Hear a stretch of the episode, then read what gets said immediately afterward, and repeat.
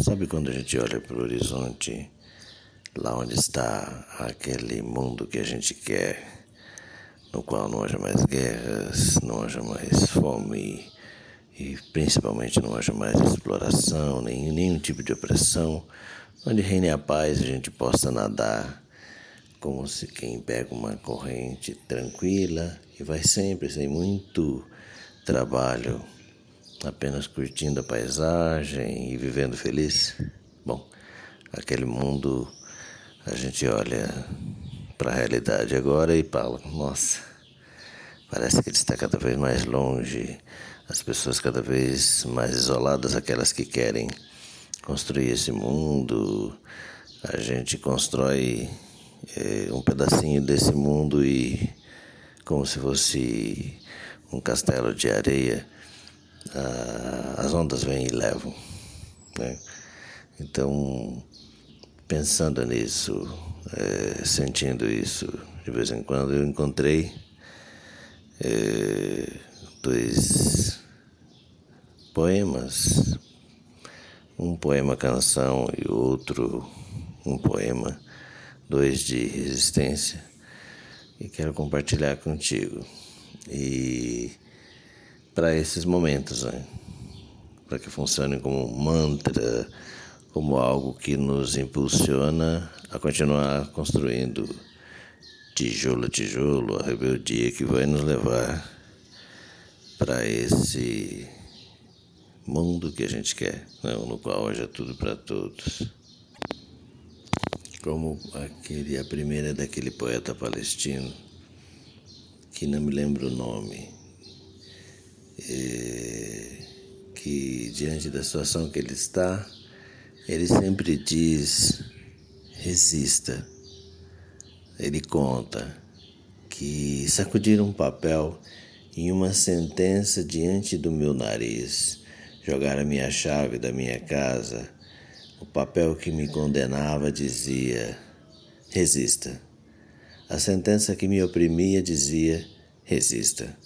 A chave da minha casa dizia: Por cada pedra de tua pequena casa, resista. Uma batida na parede e a mensagem que chegava através dela, de uma mão mutilada, dizia: Resista.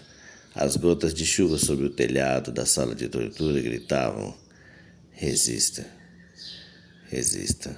É um palestino preso que transforma aquele momento dele em por mais difícil que pareça, em, e que pareça não, que seja em resistência. E outra é dos tempos mais antigos ainda, é, mas que vem até a gente, né? Aqui no Brasil se usava muito quando a, a, os rebeldes no campo, é, nas revoltas que a gente teve, como as de Lampião, de Conselheiro, é, contestado, as lutas das ligas camponesas, né, os assalariados do campo e da cidade, que tinham que enfrentar as forças da repressão, que eram muito mais poderosas do que as pequenas forças de resistência. Então eles tinham praticamente um mantra que eles usavam, que é como é, é, que eles chamavam de oração para fechar o corpo, que eu trago para você aqui. Então eles diziam assim: Estou vestido com as roupas e as armas de Jorge. E aí repetiam isso como um mantra, para que meus inimigos tenham mãos e não me toquem, para que meus inimigos tenham pés e não me alcancem, que tenham olhos e não me vejam, e que nem mesmo pensamento no pensamento eles possam ter para me fazerem mal. Armas de fogo, meu corpo não alcançarão, espadas, facas e lanças se quebrem sem o meu corpo tocar.